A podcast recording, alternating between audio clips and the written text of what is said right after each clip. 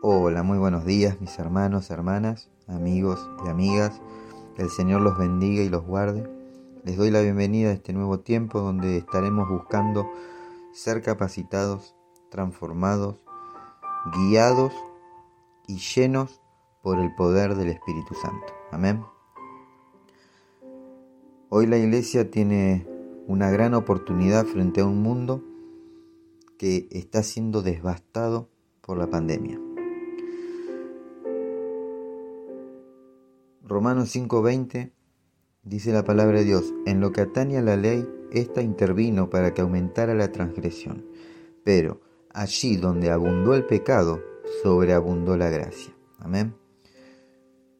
Yo hoy quiero llevarlos a través de cuatro eventos bíblicos que, a modo de cisne negro, cambiaron al mundo para siempre. Mientras aún se sufren los efectos de la pandemia, Dios prepara su gran cisne negro. Un cisne negro y cuatro eventos bíblicos que cambiaron al mundo para siempre. Hoy quiero hablar de un término que escuché en este tiempo, que es justamente el de cisne negro. Un término que fue desarrollado por el filósofo libanés Nassim Taleb, que se utiliza para describir un evento sorpresivo un suceso inesperado que produce un alto impacto. En el mundo de las inversiones siempre se estudian todas las variables posibles que puedan surgir, ya sean del mismo mercado, la política o la sociedad. Se hacen todas las perspectivas posibles. Es decir, que se trata de mirar hacia el futuro a fin de descubrir las posibles variables que puedan llegar a intervenir en un posible futuro escenario económico, a fin de disminuir los riesgos y considerar las mejores oportunidades de negocio. Pero un cisne negro rompe con todo pronóstico previsible. Es algo en el que nadie pensó y puede llegar a ser determinante. Bien, a esta pandemia le cabe muy bien el término de cisne negro. Porque en primer lugar, nadie lo esperaba. No al menos en esta dimensión. En segundo lugar, es muy, eh, en muy poco tiempo lo ha cambiado todo o casi todo. Y en tercer lugar, aún no sabemos exactamente qué pueda llegar a suceder. El mundo está como en una nebulosa, sin encontrar una salida, sin saber qué hacer. Pero lo que sí queda claro es que un cisne negro, a la medida del que estamos experimentando, nos revela lo vulnerables que podemos llegar a ser los seres humanos en pleno siglo XXI. Este filósofo Nassim Taleb señala como ejemplos de cisne negro a la Primera Guerra Mundial, la llegada de Internet, la computadora personal y los atentados del 11 de septiembre del 2001. Pero yo hoy los quiero llevar a través de cuatro eventos bíblicos que, a modo de cisne negro, cambiaron al mundo para siempre. El primer cisne negro bíblico fue el diluvio universal, que afectó el mundo y cambió el mundo para siempre, que fue en los tiempos de Noé. Seguro que la mayoría está familiarizado con esta historia. Según la Biblia dice que la maldad de los hombres era tal que solo pensaban en hacer lo malo. En otras palabras, las personas de aquel tiempo se volvieron irrecuperables. Dios se arrepintió por primera vez de haber creado al hombre. Así que envió un gran diluvio que terminó con toda esa generación, excepto con Noé y su familia, ya que fue hallado justo en medio de esa generación perversa, y lo salvó a él y a toda su familia a través de un arca. Y fue así que reiniciaron nuevamente a la humanidad. El segundo cisne negro es la Torre de Babel. La historia bíblica nos dice que en aquel tiempo los hombres compartían un mismo lenguaje, es decir, que todos hablaban el mismo idioma. Y es así que todos convinieron en construir una gran ciudad y una gran torre cuya cúspide llegara al cielo y les sirviera de referencia y punto de reunión. Cuando Dios vio lo que estaban haciendo, supo que nada los haría desistir de lo que habían comenzado a hacer. Y quizás te estés preguntando, ¿cuál era el problema con esto? Es que Dios hizo un mundo grande y las personas querían vivir en un rincón de ella nada más. Así que Dios confundió sus lenguas, es decir, los hizo hablar en otros idiomas. Por lo tanto, dejaron de entenderse el uno al otro. La obra cesó y los hombres se esparcieron por toda la tierra. El tercer cisne negro, y para mí es el gran cisne negro, es Jesucristo. Sin lugar a dudas, el gran cisne negro de todos los tiempos fue el nacimiento, la vida, muerte y resurrección de Jesucristo. Y con esto me refiero a Dios hecho hombre, a Dios hecho carne, Dios semejante a nosotros, a Dios con nosotros. El nacimiento de Jesús fue un hecho bisagra que no solo determinó dos eras, antes y después de Cristo, sino que fue la eh, intervención más clara, más elocuente, más contundente del amor de Dios a nuestro favor. La Biblia dice en Juan capítulo 3 versículo 16, porque de tal manera amó Dios al mundo, que ha dado a su Hijo unigénito, para que todo aquel que en él cree no se pierda, mas tenga vida eterna. Amén. Las enseñanzas de Jesús han moldeado el pensamiento y la cultura de nuestro tiempo. Y desde luego, para los creyentes, es mucho más que esto. ¿Qué hace que Jesús sea un verdadero cisne negro? Es que si bien han pasado más de dos mil años desde que Jesús resucitó de entre los muertos y aún vive como la influencia más grande y poderosa de todo el mundo, es la persona más extraordinaria que jamás haya existido. Amén. Si bien para muchos Jesús solo es un hecho de la historia, un hombre más entre el montón, y solo eso, para los cristianos, la persona de Jesucristo ha producido un verdadero y significativo antes y después, tanto en el modo de vida como en la posición espiritual. Nuestra vida es una gran línea del tiempo, donde podemos remarcar o señalar eh, lo acontecido en nuestras vidas. Todos los cristianos tenemos un antes y un después de Cristo. Ahí veremos y los demás podrán ver el cambio que hizo la llegada de Jesús a nuestras vidas. Jesús vino a buscar y a salvar lo que se había perdido, es decir, que vino por todos nosotros para llevarnos de regreso al Padre. Amén. El cuarto cisne negro es el Pentecostés. Antes de que Jesús ascendiera, le dijo a sus discípulos que aguardasen en Jerusalén la promesa del Padre. Creo que ellos no sabían muy bien qué esperar y cómo esperarlo, pero la promesa era segura.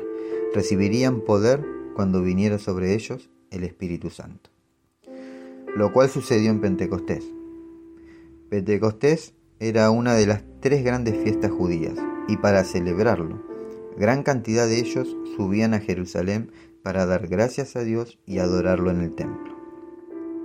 En el día del Pentecostés también se celebraba la entrega de la ley al pueblo de Israel, o sea, los diez mandamientos. Según nos relata el libro de los Hechos, cuando llegó el día de Pentecostés, estaban todos unánimes juntos, y de repente vino del cielo un estruendo, como de un viento recio que soplaba, el cual llenó toda la casa donde estaban sentados, y fueron todos llenos del Espíritu Santo. A partir de ese momento, la iglesia nunca más fue la misma. Comenzó a caminar en un nuevo poder, testificando el mensaje del Evangelio, desde Jerusalén hasta los confines de la tierra. Pero ahora enfoquémonos en la actualidad y la pandemia. Por un lado tenemos todo lo malo que produjo esta pandemia. Primero, ha afectado la salud y lamentablemente ya los muertos se cuentan por cientos de miles en todo el mundo. Y muchos otros luchan por sus vidas en una unidad de terapia intensiva. También tenemos el daño que ha causado en la economía. El derrumbe económico es notorio en todo país, profundizando el desempleo y el caos en cada sector de la sociedad. Un virus que rápidamente se extendió de China a cada nación, obligándolos a cerrar sus fronteras y a nosotros a cerrar las puertas de nuestras casas con nosotros adentro. Un virus que ha paralizado al mundo y que paraliza a muchos por miedo. Hoy, si estás escuchando este audio, quiero decirte que Dios tiene el control y que Él tiene un plan. Ahora bien, yo no me imagino a Dios cruzado de brazos frente a esta situación. Me imagino a un Dios con un plan maestro, su propio cisne negro, para manifestarlo en este tiempo. Él sacará a luz de un momento a otro su propia jugada maestra. Y creo que será nada más ni nada menos que la iglesia del Señor, y el mundo verá la manifestación de los hijos de Dios. Amén. Hoy la iglesia tiene una gran oportunidad frente a un mundo devastado por la pandemia. Y creo que el Señor nos llenará de su poder y de su amor para convertirnos en instrumentos de su gracia y así tocar innumerables vidas. Amén. Padre amado, te damos gracias por este nuevo tiempo. Gracias porque tú nos guardas y nos guías. Gracias por ser la luz que ilumina nuestro camino. Señor, ahora te pedimos que estés obrando en nuestras vidas, en nuestros corazones, y que estés usando todas las situaciones que enfrentemos para subir un escalón más, Señor, y poder recibir las bendiciones que tienes para cada uno de nosotros. Te lo pedimos en el nombre de Jesús. Amén y amén. Mis hermanos, hermanas, amigos y amigas, Dios los bendiga y los guarde. No se olviden de compartir este mensaje y de bendecir a quien más lo necesite. Oremos los unos por los otros, oremos por nuestros pastores, oremos por nuestros líderes, oremos por nuestra familia, oremos por nuestra nación y por un mundo que está devastado. Mis hermanos, hermanas, amigos y amigas, nos encontraremos en el podcast del día de mañana, si así Dios lo quiere. Que Dios los bendiga.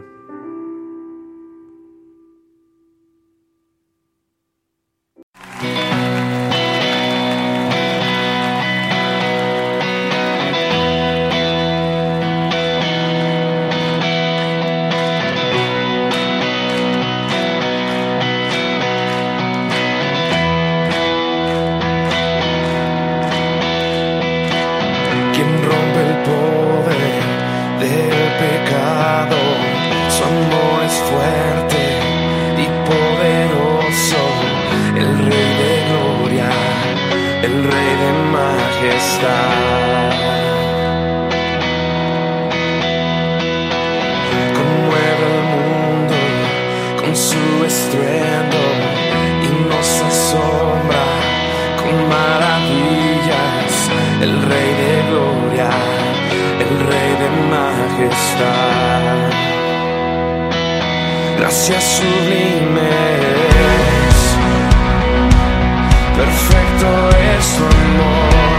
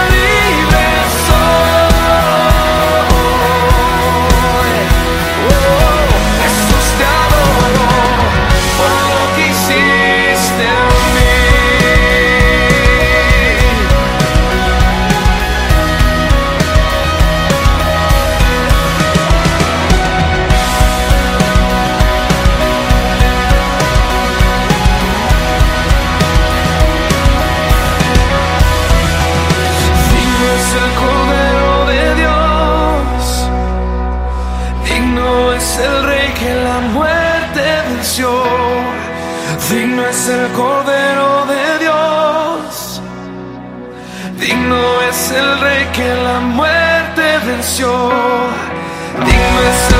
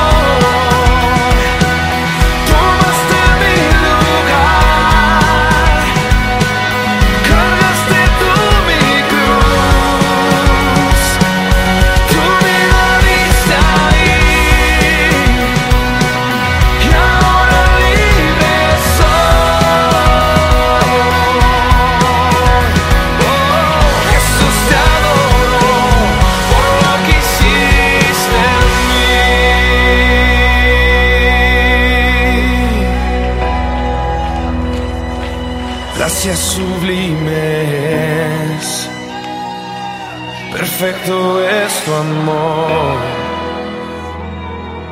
Tomaste mi lugar.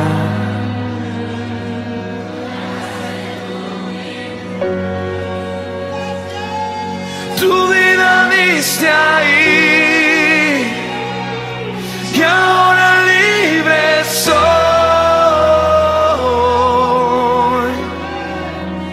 Jesús.